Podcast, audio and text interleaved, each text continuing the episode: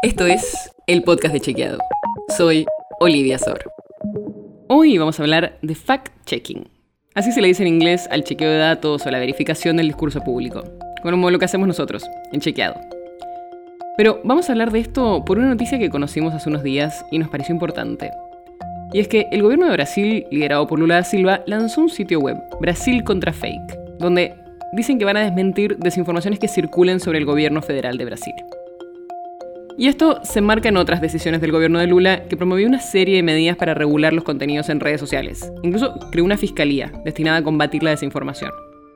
Esto no es algo nuevo. Ya en los últimos años, varios gobiernos de la región y de otras partes del mundo crearon plataformas supuestamente de fact-checking.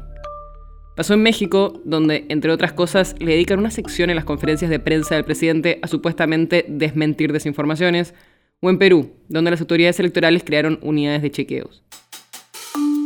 En la Argentina, la agencia estatal Telam creó una sección donde se dedicaba a chequear contenido sobre el coronavirus y hubo algunas otras iniciativas en esa línea. Pero hay un problema con este tipo de experiencias de fact-checking y es que los medios de fact-checking seguimos una serie de reglas que nos obligan a ser transparentes con nuestro método, nuestro financiamiento y nuestro equipo. Tenemos que cumplir una política de corrección de contenidos y tratar con la misma vara a todos los actores líderes oficialistas y opositores, sindicalistas, empresarios, periodistas o medios de comunicación.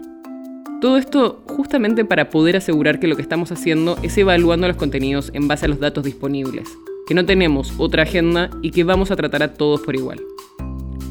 Pero esto no pasa cuando es una agencia que depende de un gobierno. Hablamos con expertos y nos decían que si bien estas plataformas en algunos casos pueden ser bien intencionadas y que algunas seguramente quieran luchar contra la desinformación, no pueden ser independientes y apartidarias. Pero además, el fact-checking lo hacemos para que los referentes públicos tengan que rendir cuentas de lo que dicen. Y cuando dicen algo falso, señalárselo. Si lo están haciendo ellos mismos, ¿quién les va a exigir que rindan cuentas? Y estas agencias en general funcionan solo para desmentir lo que el gobierno le interesa desmentir. Así que no, las agencias de gobierno no pueden ser chequeadores. No como lo entendemos hoy, como organizaciones independientes y apartidarias. La nota sobre la que se basa este episodio fue escrita por Juan José Domínguez. Si quieres saber más sobre esto y otros temas, entra a chequeado.com o seguinos en las redes. El podcast de Chequeado es un espacio en el que de lunes a viernes te contamos qué de lo que escuchaste o circuló es verdadero o falso.